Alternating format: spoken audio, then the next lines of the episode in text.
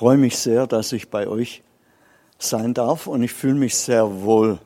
Immer wo die Gegenwart Gottes ist, da fühle ich mich wohl. Ich weiß nicht, wie es euch geht. Aber es gibt nichts Schöneres im Leben, als die Gegenwart Gottes zu genießen. Und die suche ich in der Regel jeden Tag. Ich will nicht aus dem Haus gehen, ohne aus der Gegenwart Gottes zu kommen. Ja, der siegreiche Glaube. Als ich, es war wohl im Jahr 1978, im Wannsee in Berlin getauft wurde. Ich war damals guter evangelischer Christ, wollte nicht Baptist werden, sondern wollte ganz frei bleiben. Da habe ich einen Taufspruch bekommen und zwar aus Hebräer 11, Vers 1. Und ich bitte dich, Herr, dass du jetzt die Worte selber übernimmst. Ja, Herr, dass du das, was du für uns und diese Gemeinde auf dem Herzen hast, dass du das durch mich sprichst und dass der Glaube in viele aufgebaut wird. Ich preise dich für dieses himmlische Geschenk des Glaubens und ich danke dir, dass du das mächtig austeilen wirst. Amen. Ja, in der modernen Übersetzung, da heißt es Hebräer 11, Vers 1, was ist also der Glaube? Er ist die Grundlage unserer Hoffnung ein Überführtsein von Wirklichkeiten, die man nicht sieht. Also der Glaube ist das, dass wir festhalten an den unsichtbaren Tatsachen. Wo sind diese unsichtbaren Tatsachen? Die sind oben. Die sind oben bei Gott. Da ist alles. Alles parat. Und wir halten fest an diesen Tatsachen in der Hoffnung und in der Zuversicht, dass die auch eintreffen. Weil wir zuvor überführt sind, dass die unsichtbare Welt real ist. Und deswegen sind wir stur. Wir Schwaben gelten als stur manchmal und das ist eine gute Gewohnheit, was den Glauben anbetrifft. Wir hören nämlich nicht auf bis das, was da oben ist und was uns Gott zugesagt hat in seinem Wort, an prophetische Zusage, persönliches Reden, das halte ich fest, bis es eintrifft. Und deswegen schreibe ich seit vielen, vielen Jahren Tagebücher in dem, was Gott mir zusagt. Und ich bete immer die letzten zwei Jahre durch. Und zwar so lang, bis ich überall einen Haken hinmachen kann. Eingetroffen, eingetroffen. Und die letzten zehn Prozent schreibe ich hin, habe mich geirrt. Oder noch nicht. Das ist wunderbar, wenn du so ein Gebetsbuch hast, wo du all die Verheißungen, die Gott dir gegeben hat, ihm immer wieder vorhältst. halte mir vor dein Wort, oder mein Wort, dass ich es tue, sagt der Herr. Halt's ihm vor. Sei stur. Ich erwarte, dass diese Zusagen aus der unsichtbaren Welt, dass die eintreffen. Also, denkt darüber nach, welche Verheißungen habe ich schon bekommen? Schreibt ihr das auch auf? Weil heute, ich weiß, ich bin vom alten Schlag, äh, früher hat man mal gelernt, wer schreibt, der bleibt. Und heute haben wir wohl gerade das Gegenteil. Es wird kaum mehr geschrieben und es bleibt zu wenig. Jeden Tag 100 neue Eindrücke. Aber schreibe dir das bitte auf und proklamiere es so lang, bis es eintrifft. Denk dir an die bittende Witwe, Lukas 18. Ha? Jesus sagt, er die ging dem Richter auf die Nerven, bis er sagt, jetzt ist mir so dumm, ich tu's. Und Jesus sagt, werde ich diesen Glauben finden, wenn ich wiederkomme. Ja, ist es nicht so? Jesus kommt bald wieder. Wie auch immer, aber er kommt bald wieder. Und genau den Glauben brauchen wir heute. Bleib dran an diesen unsichtbaren Tatsachen, bis der Herr sagt, so, okay, die Gebetsschale ist voll jetzt.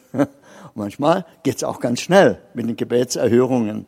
Also, und dann alle Zusagen Gottes, die in der Schrift steht. Ich habe aber festgestellt, ähm, das Wort Gottes ist unterschiedlich. Das eine kennt ihr, das ist Logos, das geschriebene Wort. Und dann gibt's noch das Rema, wo du merkst, wow, es ging ihnen durchs Herz. Wie in der Apostelgeschichte. Gell? Wow, direkt für mich, das weißt du. Und ich weiß, Dinge, die vor 40 Jahren der Herr gesagt hat, die sind noch nicht eingedrungen, habe sie nicht vergessen. Warum? Weil mir es durchs Herz gegangen ist. Und ich sage, oh, jetzt bin ich gespannt. Also ich nähere mich dem Ziel. Das waren damals Aussagen über den Iran. Also ich bin schon bereits äh, in der Türkei gelandet und habe dann vielen Iranern schon dienen dürfen. Und auf der anderen Seite habe ich Verbindungen über Syrien. Also wir kesseln jetzt die Verheißung ein, bis die eintrifft. Versteht ihr? Also, was hat Gott zu deinem Herz gesprochen? Bitte halte das fest. Und auch wenn ich mit Kranke oder so bete, wenn ich das Rema-Wort bekomme, also dies, dass ich weiß, das hat Gott gesagt, dann treffen diese Verheißungen und das Gebet hundertprozentig ein. Ja, wir hatten eigentlich dieser Glaube überhaupt angefangen. Also ich will nicht zu viel von mir erzählen, aber ich hatte gläubige Mutter und die hat äh, nahezu 25 Jahre für mich gebetet, denn ich war ein schwieriger Fall. Und, aber sie war Beterin und Evangelistin und ich sagte, da bleibt kein Auge trocken, wenn deine Mutter eine Beterin ist und eine Evangelistin. Und so war es also, nach 25 Jahren waren endlich reif. Ne? Aber auch wieder über einen Umweg. Ich hatte einen guten Freund, und der war mitten im Studium, da war in der, der Linie seiner Vorfahren, haben sich einige Leute schon umgebracht und er hat an Depressionen gelitten, wollte sich auch umbringen. Aber Gott hatte wohl was anderes noch mit ihm vor.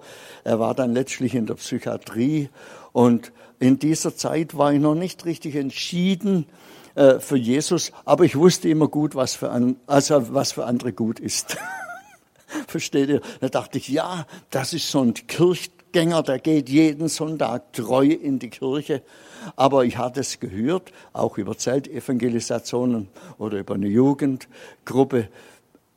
Ich wusste genau, der müsste sich eigentlich für Jesus entscheiden, war überzeugt. Also er natürlich, nicht ich. Ne? Er, weil er braucht ja Hilfe.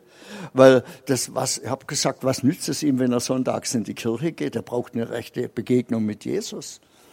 Naja, und äh, so war es dann auch, dass wir miteinander dann in eine Zeltevangelisation gegangen sind. Natürlich nicht wegen mir, also wir zwei Ehepaare Junge, sondern wegen ihm. Weil meine Mutter hat immer gesagt, Willi, Gott halt auch noch jetzt. Der tut auch noch jetzt Wunder glaubst. Und sage okay, die Medizin ist am Ende, also würde ihm wohl nicht schaden, ne? wenn wir jetzt dahin gehen. Und dann hat es uns aber alle vier erwischt. Also das heißt, an dem Abend kamen wir alle vier zum Glauben an Jesus. Meine Ingeborg, die Heldin, die ging als erstes von uns vier. Das hat mich getroffen wie ein Hammer, weil die nämlich vorher sagte, die, die da vorgehen und sich für Jesus entscheiden, die sind nicht ganz hier im Kopf und so. Also, äh, und es war natürlich nicht sehr, sehr ermutigend, war eine 400-Mann-Zelt und wir saßen natürlich wieder wie üblich hinten in Deckung, ne? hinten in der Menge. Und natürlich dieses Lied, das da gesungen wurde mit acht Versen. Wir waren schon bei Vers 4 angekommen und wir saßen immer noch da hinten. In mir tobte ein Kampf, gleichzeitig wohl in ihr auch. Aber sie hat schneller nachgegeben und so bin ich meiner Frau nachgefolgt und kam so zum Glauben an Jesus. Und die anderen sind auch hingekommen. Dann haben wir gesagt, oh je, das ist gut. Jetzt sind wir im Glauben, jetzt wird er bestimmt gesund von seinen Depressionen. Ist doch klar, oder? Das Ziel erreicht, ein echter Christ, dachte ich. Und ja, gut, wir sind ja auch zum Glauben gekommen. Wir hatten keine Ahnung, wir beide waren äh, Techniker dann. Er konnte dann also schon hier weitermachen als Techniker. Und wir haben gesagt, so, jetzt ist die Depression, ist jetzt besiegt. Aber einen Monat später kam die Depression wieder zurück. Aber es gab einen Unterschied. Wir waren jetzt gläubig. Dann haben wir gesagt, also kein Problem, kein Problem, wir sind jetzt gläubig, wir beten und die, das geht weg. Ist doch klar, oder? Das ist doch, was Gott wollte, dass wir zum Glauben kommen, also beten wir. haben wir Hand aufgelegt und sagt er, ja, schon was anders geworden. Früher wollte die Depression mir immer das Leben nehmen. Jetzt bin ich zwar auch bedrückt, aber die Gefährlichkeit, dass die, das an mein Leben will, das ist weg. Was hat es bewirkt? Die Lebensübergabe in Jesus hat es bewirkt. Da hat Jesus schon eingegriffen. Ja, aber nach, nach dem Gebet da in unserer Gruppe, da sagt er, nee, geht mir eigentlich noch nicht so wirklich gut. Ja, sagte ich, kein Problem. Wir werden weiter für dich beten. Und wir zwei, wir hatten ja keine Ahnung.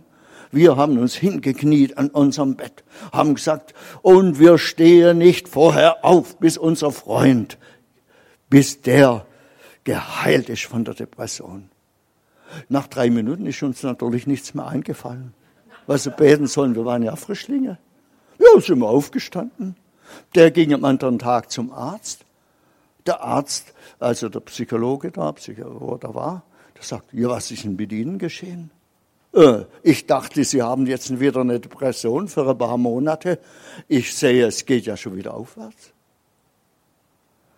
Und er hat noch einen Stabilisator bekommen und war 40 Jahre geheilt von der Depression. Halleluja. Wollte ich erzählen. War doch ein steiler Start, oder? Wir waren gerade vier Wochen gläubig. Aber wir waren so naiv, gell? Wir dachten, Gott tut es, was er sagt. Vielleicht müssen wir auch wieder naiv werden. Hm? Ganz einfach. Wir haben nur gesagt, ja, jetzt sind wir gläubig und, und es ist wirklich wunderbar. So hat das Ganze angefangen und ganz klar, dass wir dann auch mit vielen Leuten gebetet haben. Dann haben wir noch was gelesen in der Bibel. Also wir hatten damals frisch gebaut, wir haben geheiratet, äh, ohne Geld, äh, aber gebaut haben wir. Naja, weil wir waren halt Pioniere. Die Bau, Bausparkasse hat geschrieben, also ja, okay, ihr habt jetzt noch zwei Gehälter, jetzt geht's noch, aber dann äh, kam unsere erste Tochter zum, äh, auf die Welt und haben sie geschrieben, also Entschuldigung, wir können, ich glaube, wir können, Sie können Ihr Haus nicht halten. Weil wir haben gleich ein Dreifamilienhaus gebaut. Und dann haben wir äh, gesagt, ah ja, klar, ähm, wir können ja das Ganze vermieten, das rechnet sich und wir ziehen irgendwo in einen Altbau rein. Aber dann habe ich in der Bibel gelesen, äh, im Malachi, man soll den Zehnten voll in sein Kornhaus bringen. Und damals dachte ich, ja, ja, wenn das in der Bibel steht, dann macht man das. Ja, aber wir hatten noch Schulden. Dachte ich, na ja, als, als Schwabisch mal ein bisschen geizig und das habe ich bei mir auch erkannt. Und alles Beten hat da keinen Wert. So dachte ich, na ja, ich gebe mal. Wir geben. Also haben wir halt von den Schulden. Bisschen mehr Schulden macht ja nichts bei so viel Tausend. Damals D-Mark, äh, Schulden, kann ich doch der Zehnte auch noch als Schulden geben. Dann haben wir treu immer den Zehnten gegeben. Und jetzt kommt das Wunder, wo ich heute, ich war Mathe einstens eigentlich gut, nach zwölf Jahren war das Haus abbezahlt. Ich könnte jetzt Wunder um Wunder um Wunder erzählen, was Gott getan hat. Also es ist, war erstaunlich, erstaunlich. Also bitte, wenn ihr gebt, rechnet bitte nicht. Rechnet nicht, sondern gebt von Herzen. Also ihr versteht, wir sind nicht mehr unter einem Gesetz, dass wir den Zehnten äh, geben müssen. Man darf auch mehr geben oder wie auch immer. Ne? Gib, was der Herr dir aufs Herz legt. Der Herr will nämlich, dass du es von Herzen gibst und nicht im Gesetz. Okay? Und ja, in, da, da bleiben wir drin und merken, dass Gott uns wunderbar versorgt. Ja, später ein kleiner Einschub, äh, wurde ich dann schon herausgefordert. Ich war Beamter auf Lebenszeit, über 20 Jahre da in der Berufsschule tätig. Äh, erst haben wir uns mal beurlauben lassen, ein paar Jahre, und dann haben sie gesagt, ja, jetzt ist es aus, jetzt müssen Sie wieder einsteigen. Äh, aber damals haben wir gerade dieses Zentrum gebaut und ich wusste, unmöglich, paar Millionen Schulden und so. Wobei, dann hat mir Gott einfach mal den Glauben gegeben. Eines Morgens stehe ich auf und in meinem Herzen war, Willi, ich gebe dir den Glauben für drei Millionen. Heute würde man sagen Euro, damals war es D-Mark. War fast dasselbe, ne? Drei Millionen?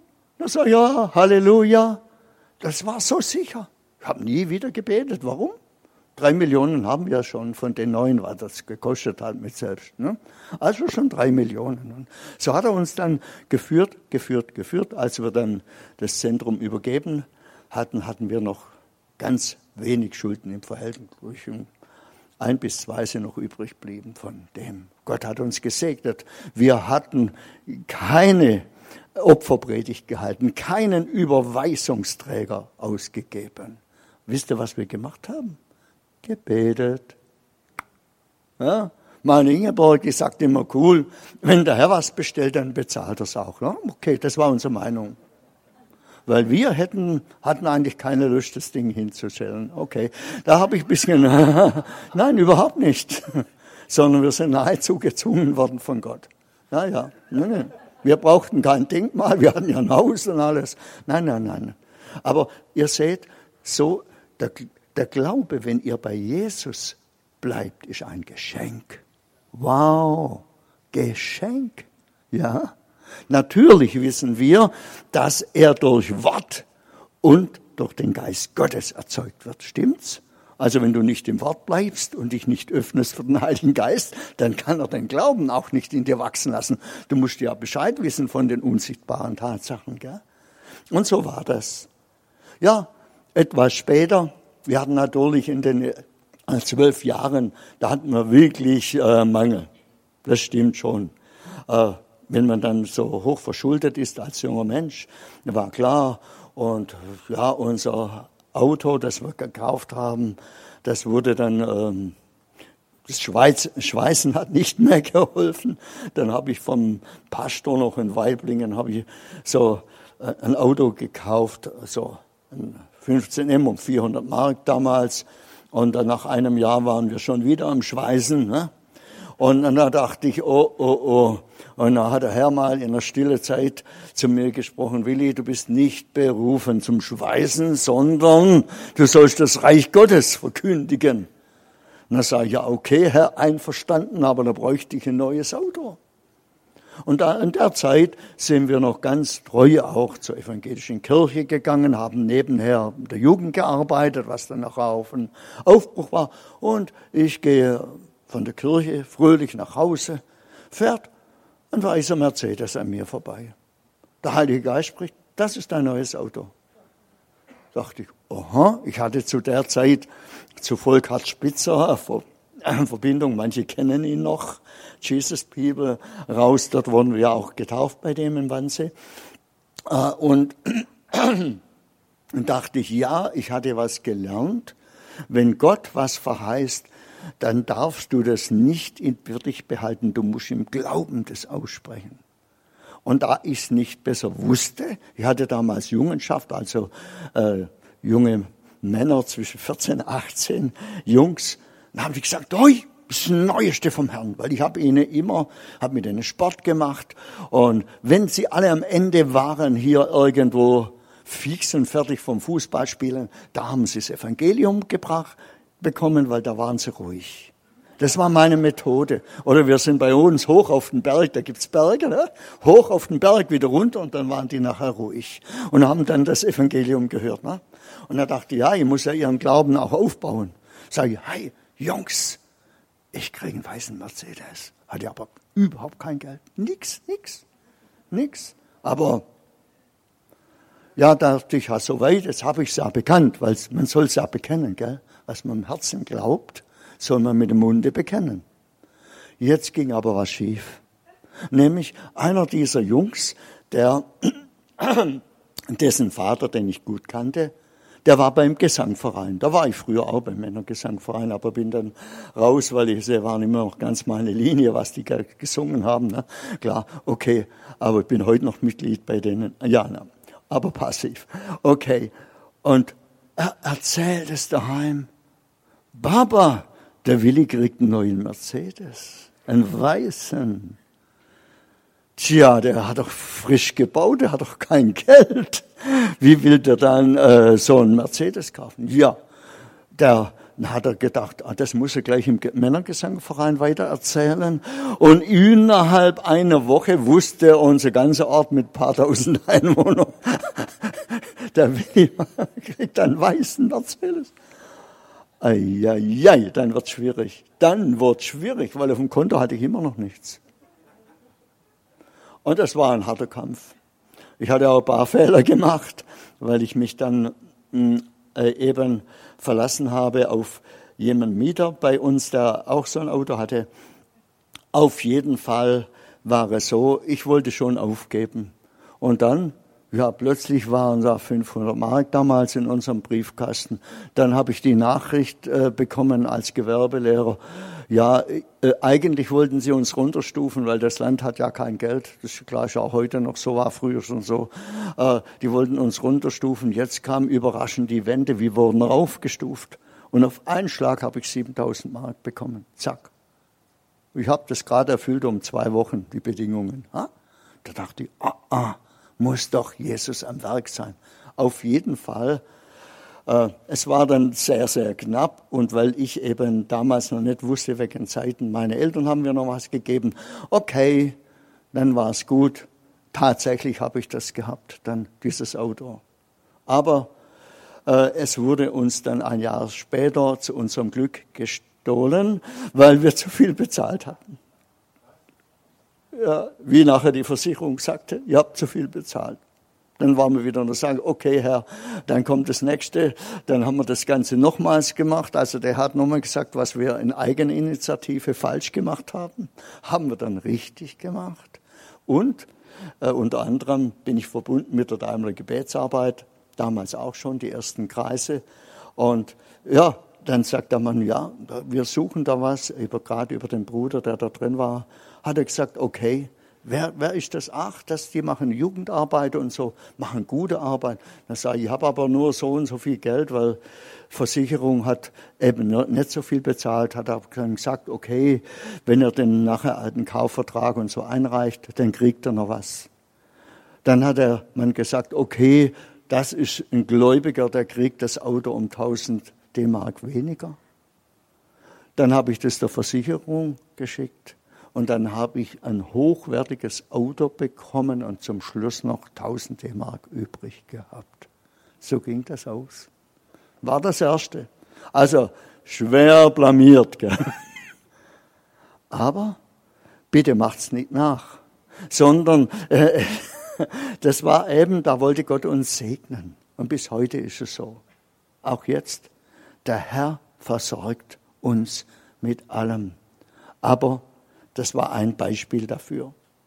Dann war ja das, dass wir eigentlich ich wurde dann, wir wurden mit dem Heiligen Geist erfüllt, weil das war das Gleiche. Wir haben dann in der Bibel entdeckt, äh, dass man mit dem Heiligen Geist erfüllt werden muss, dass man Vollmacht kriegt. Und ich hatte fünf Jahre das Evangelium verkündigt und in fünf Jahren sind gerade fünf Leute zum Glauben gekommen. Und ich habe hab mich bei Gott be beschwert und habe gesagt, Herr, was soll das? Der Petrus, der predigt einmal und ein paar tausend Leute kommen zum Glauben. Ich predige fünf Jahre und fünf Leute kommen zum Glauben. Ich mache nicht mehr so weit weiter. War Protest. Dann hat er gesagt, ja, du bräuchtest vielleicht auch die Kraft des Heiligen Geistes wie Petrus. Aber meine Umgebung hat gesagt, das ist gefährlich mit dem Heiligen Geist. Das ist nämlich, du kannst den Geist von unten kriegen. Dann dachte ich, na ja, okay, vielleicht habt ihr Erfahrung mit dem Geist von unten. Ich will den von oben, den den der Petrus hatte, den will ich äh, habe ich dran geblieben und studiert und alles und wir wurden dann doch tatsächlich mit dem Heiligen Geist erfüllt. War ein großer Kampf, Geschichte für sich natürlich. Ja, das Ergebnis war, dass ich dann ein Buch zu lesen bekommen habe von Watchmeni in Hingabe leben und da wurde die ganz neutral die Taufe beschrieben. Ich habe mein hier mein immer alles nachgelesen, wie es heißt, stimmt, stimmt, stimmt, stimmt und dann wusste ich, oh oh, ich muss mich taufen lassen. Und zwar hatte ich kein Gefühl, mich taufen zu lassen, aber das Wort sagte es. Versteht ihr? Und weil das Wort es sagte, sagte ja, okay. Aber wir sind nicht heimlich auf der Welt, habe ich es also beim Kirchengemeinderat, beim Evangelischen angemeldet.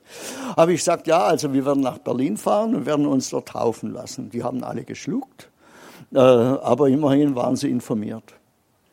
Und äh, wir sind dann wieder gekommen. Und dann war der erste Aufbruch unter der Jugend. Die jungen Leute kamen zum Glauben, gerade auch mit Michael. Da, die kamen alle miteinander zum Glauben. Richtiger Aufbruch. Oh, die, die Kirche stand auf dem Kopf, weil plötzlich wurde in der Kirche gelacht und freundlich erzählt, welche Erfahrungen man mit Jesus gemacht hat. Das war total stark. Die waren alle aus dem Häuschen. Haben gesagt, was ist denn da? Und da Predigt, Nachgespräch. Die Räume haben es nicht gefasst. Die Leute sind alle gekommen. Tja, und dann? Ja, dann wurde ich vor den Kirchengemeinderat zitiert.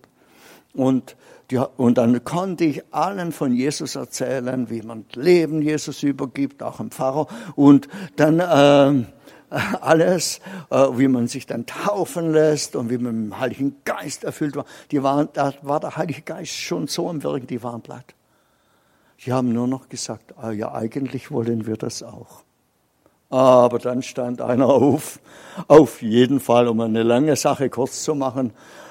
Das Ganze war dann, das Treffen war schon im Herbst, Oktober und äh, Ende des September war dann, Ende Dezember war dann meine Karriere bei der evangelischen Kirche beendet, weil ich hätte die Taufe wieder rufen müssen, weil ich mich nicht ans Kirchenrecht gehalten habe und habe gesagt, ich mache so viele Jahre darum, da gibt's nichts mehr und dann, ja, dann war's halt beendet. Aber dann kam erst der richtige Start. Als ihr seht, Gehorsam und Glaube ist wichtig. Auch wenn du benachteiligt wirst, auch wenn der ganze Ort äh, dich äh, schlecht über dich redet, das ist wichtig. Und schon vor der Zeit hatte ich auch so ein Rema-Wort bekommen. Das war damals in der Christusbruderschaft in Selbitz. Ähm, so ein kleines Verheißungskärtchen aus Josua 1, Vers 9. Ihr kennt das wahrscheinlich. Siehe, ich habe dir geboten, dass du getrost und unverzagt seist. Lass dich nicht erschrecken, fürchte dich nicht, denn der Herr, dein Gott, ist mit dir in allem, was du tun wirst. Das war stark.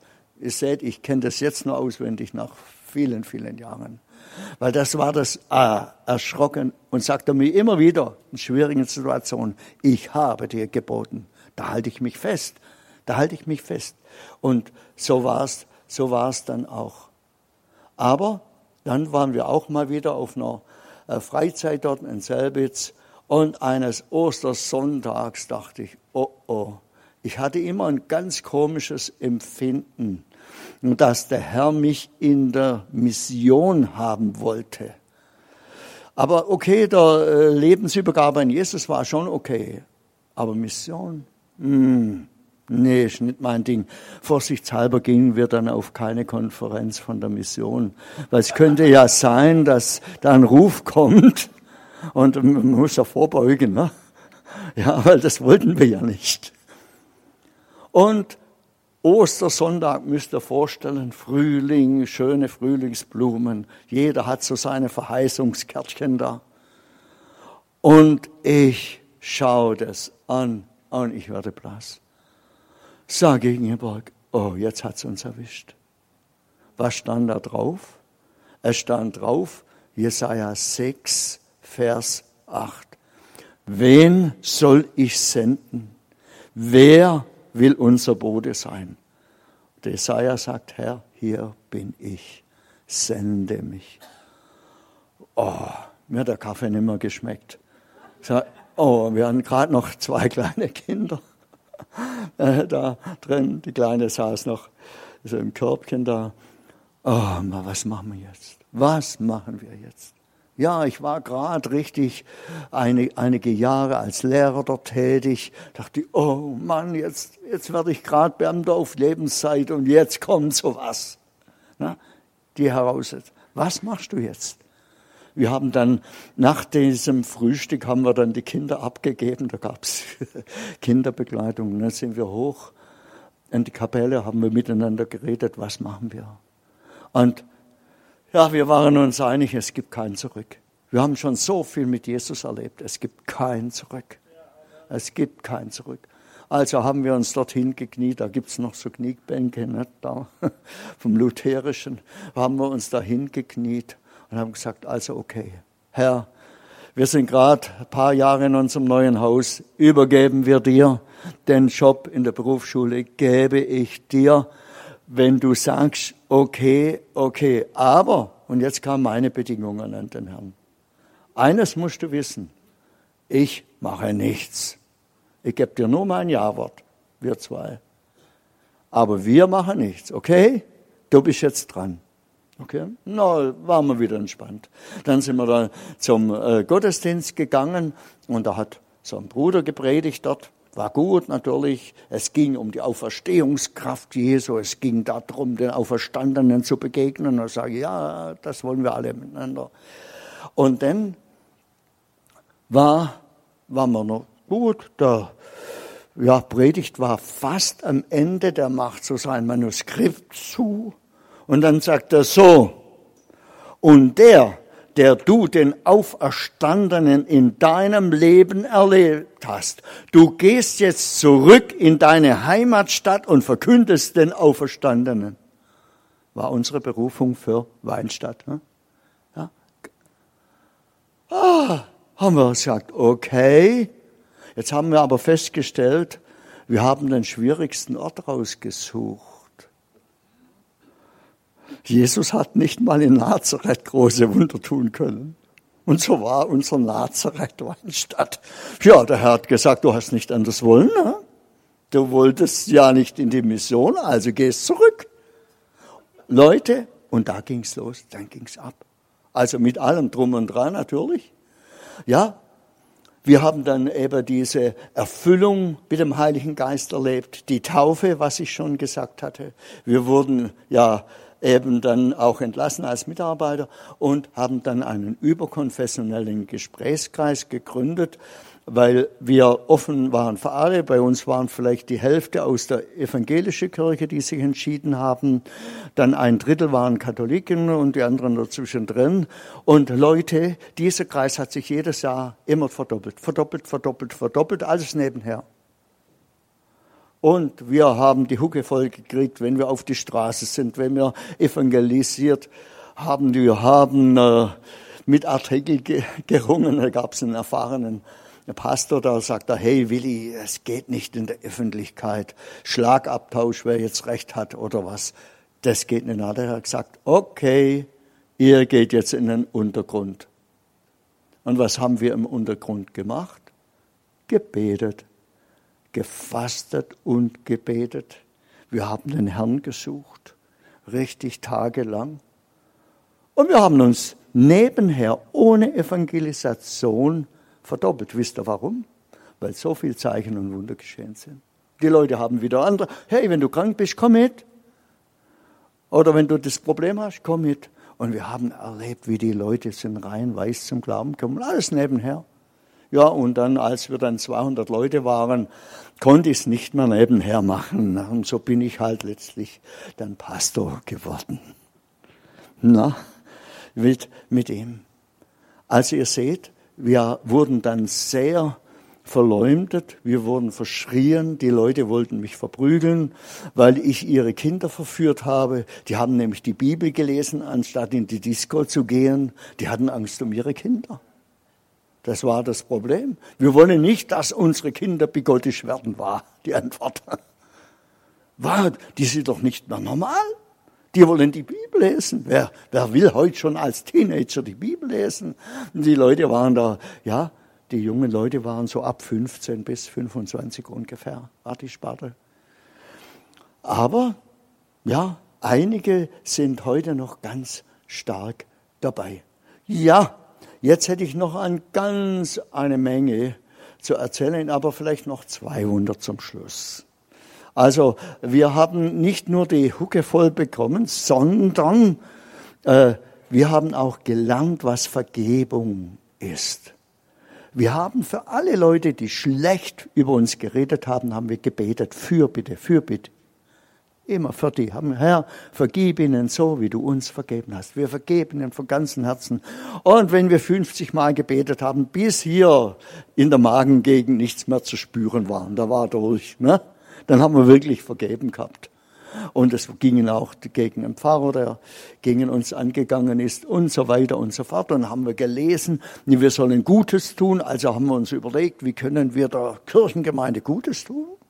Hatte ja noch Verbindung zu meinem Freund. Da haben wir Gutes getan, haben die Leute gesegnet, die Nachbarschaft, die nichts von uns wissen wollte. Da haben wir denen geholfen. Heute ist es total anders. Letztlich, ihr werdet es nicht glauben, äh, Gott hat ja auch Humor. Ne?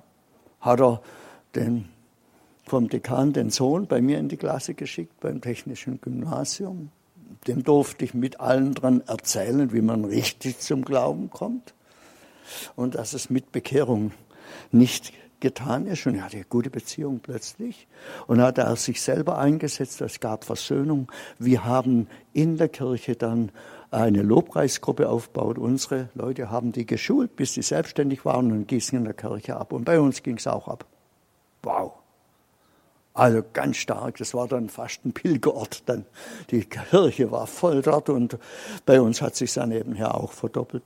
Letztlich, als dieser Pfarrer dann äh, an, an, an einen anderen Ort gegangen ist, war ich bei seiner Verabschiedung offiziell in einer Halle mit, mit der Stadtverwaltung, war ich Ehrengast. So tief war die Versöhnung. Der hat immer noch so theologisch getickt, wie er getickt hat, aber wir waren versöhnt. Und ich bin hingegangen, habe mich entschuldigt für das, was ich falsch gemacht habe.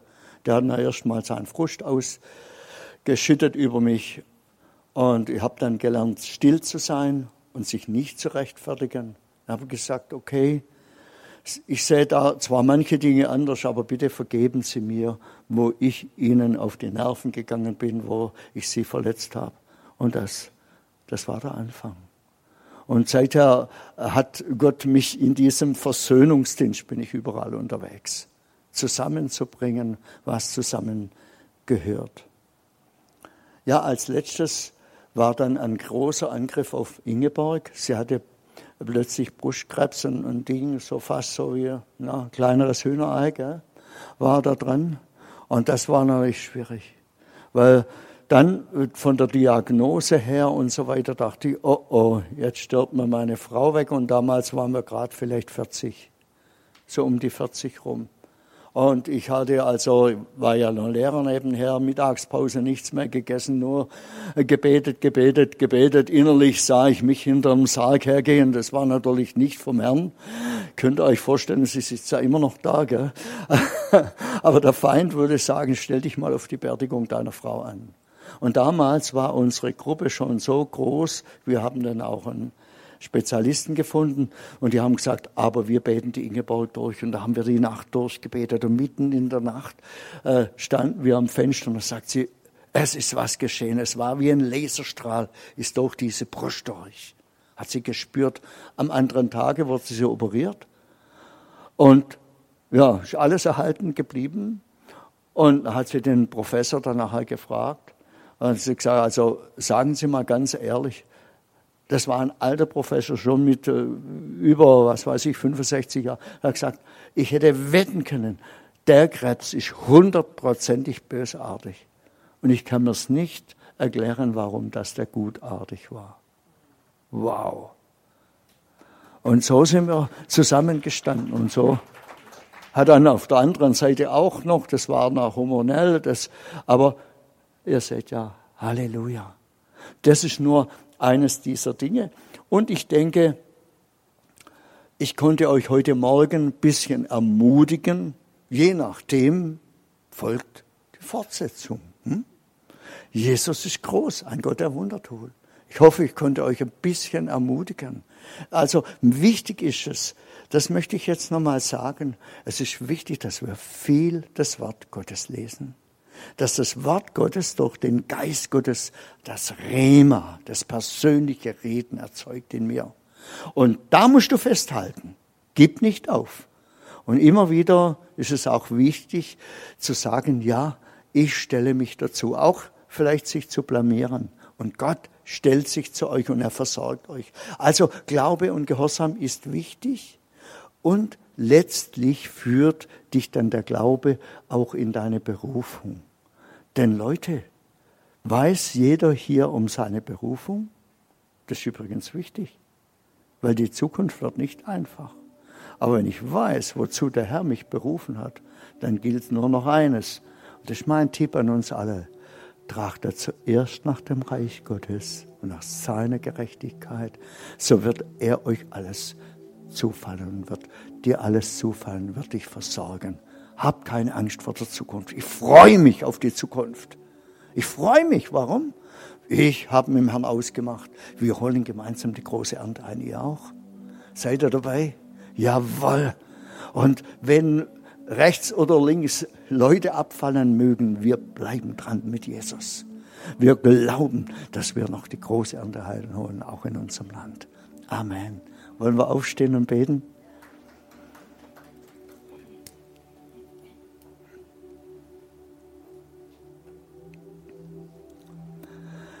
Geliebter Herr Jesus Christus, ja, du bist treu. Bis hierher hast du uns geholfen. Ja, es ging oft in die Tiefe, ging vielleicht auch durch die Hölle, aber im Himmel fühlen wir uns wohl. Herr, und wir danken dir dafür. Du hast uns immer durchgetragen, warst immer treu. Und alles, was du verheißen hast, das tust du auch. Und so danke ich dir, dass du deinen persönlichen Glauben in unserem Leben stärkst und dass wir an dir festhalten und dass wir sagen wie Petrus, Herr, wohin sollen wir gehen? Du hast Worte des, des ewigen Lebens und wir haben erkannt und geglaubt, dass du der Heilige Gottes bist. Und das tun wir. Und so festige du, Herr, den Glauben in uns durch deinen guten Heiligen Geist. Mach das Wort lebendig, rede zu uns, trag uns durch. Und ich danke dir, dass dein Wort sagt, meine Schafe hören meine Stimme und sie folgen mir und ich gebe ihnen das ewige Leben. Danke, dass ich beten darf, dass jedes Einzelne hier die Stimme des guten Hirten hört und bereit ist, es zu tun, denn du meinst es nur gut mit uns. Ja, Vater, wir haben einen Gott, der es nur gut mit uns meint, auch wenn es durch Schwierigkeiten oder Leiden geht. Ich weiß, Du meinst es nur gut, Vater, und so ehren wir dich für deine Güte, für deine Treue, für alle Wunder, für alles Durchtragen. In dir haben wir Hoffnung. In dir, Herr, haben wir Zukunft. Dafür danken wir dir. Und wir sind Lichter dieser Welt. Amen. Musik